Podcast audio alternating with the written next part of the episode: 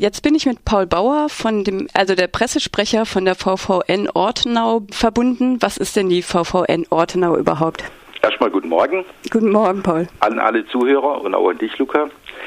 Die VVN wurde gegründet 1947 von den Überlebenden aus den Konzentrationslagern, aus dem Widerstand gegen Hitlerfaschismus, aus den Zuchthäusern und ist gegliedert in Bundes-, Landes- und Kreisvereinigungen.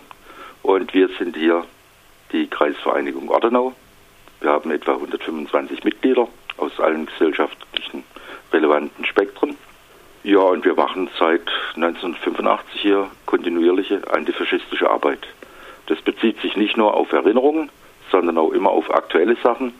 Wir machen eine gute Jugendarbeit und ich selber mache seit fast 30 Jahren immer Führungen auf dem Konzentrationslager Struthof auf der Gedenkstätte. Das war das einzige Konzentrationslager offizielle, das die Nazis in Frankreich errichtet haben. Das ist 60 Kilometer von Straßburg entfernt.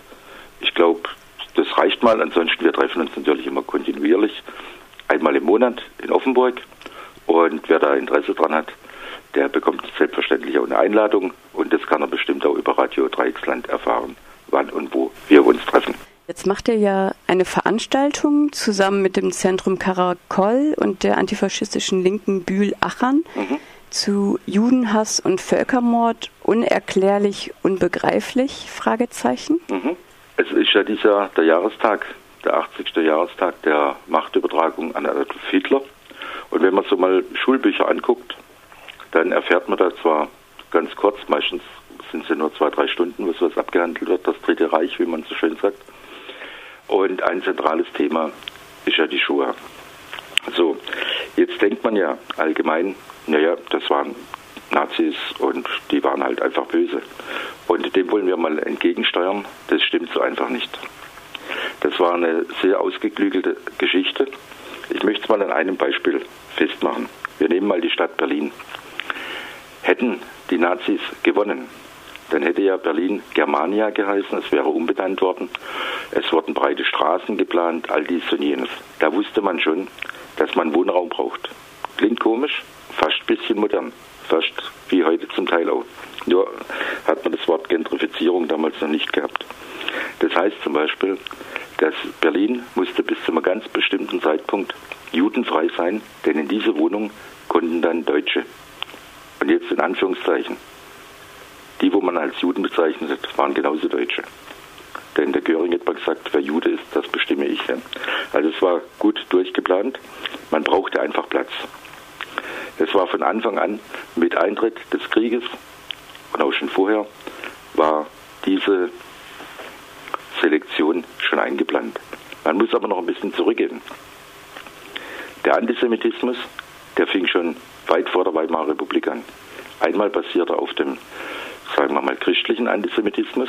Die, ja, die Christen haben immer propagiert, dass die Juden Jesus ans Kreuz geschlagen haben. Und ganz nebenbei hat man noch was auch noch mit gleich auf die Tagesordnung gesetzt. Die Zigeuner, wie man sie damals nannten, hätten die Nägel geschmiedet. Also das war eine große Planung, wo man nicht sagen kann, es war nichts zufällig. In eurem Flyer steht auch dass im Schulunterricht ganz oft behandelt wird, das Thema, also wenn der Nationalsozialismus behandelt wird, wer, wo, wann was gemacht hat, aber nicht so unbedingt warum. Richtig.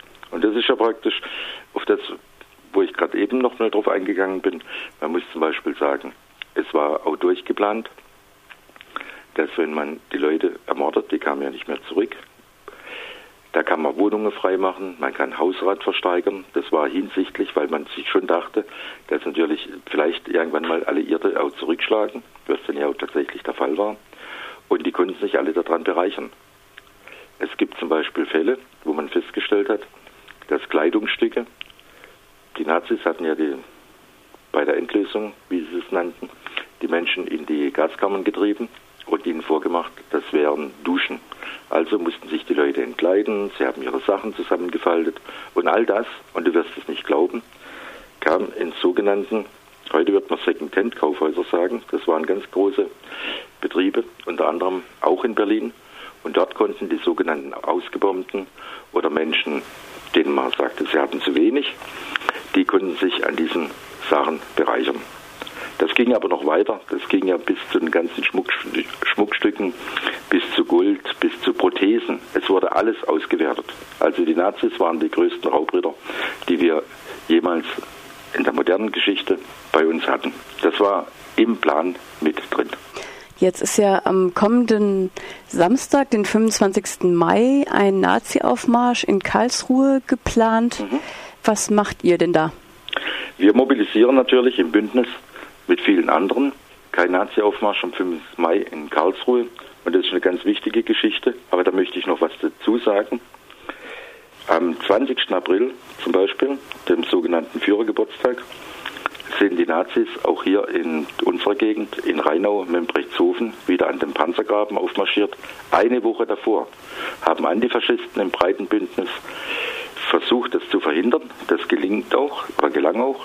Und eine Woche später mit Erlaubnis vom Landratsamt, so muss man das sagen, haben sich dort etwa 30 bis 40 Nazis mit Trommeln, mit Fahnen, auch mit Beteiligung von Nazis aus Frankreich zusammengefunden und man konnte in dieser kurzen Zeit auch nicht nochmal mobilisieren. Das heißt also, auch wir haben hier in unserer Gegend ein ganz, ganz massives Nazi-Problem, auch wenn es vor von offizieller Seite eigentlich immer mehr, ich würde mal sagen, so gedeckelt wird.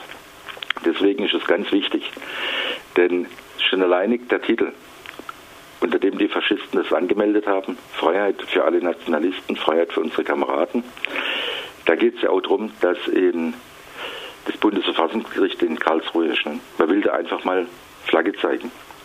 Und man muss sich das immer mal zusammen denken, dass im Moment auch gerade der NSU-Prozess ist. Ich meine, da erzähle ich jetzt nichts Neues. Aber dass das alles so funktioniert, das wie eine Kette. Hätte eine gewisse Logik. Und deswegen kann ich jetzt, benutze ich das einfach mal, alle nur auffordern, gemeinsam nach Karlsruhe zu gehen. Es gibt kein Recht auf Nazi-Propaganda, kein Meter für Nazis und beteiligt euch alle an den Aktivitäten. In unserer Gegend, das heißt jetzt Bühl und Aachen, fährt zum Beispiel ab 9 Uhr ein Bus ab, beziehungsweise ein Zug.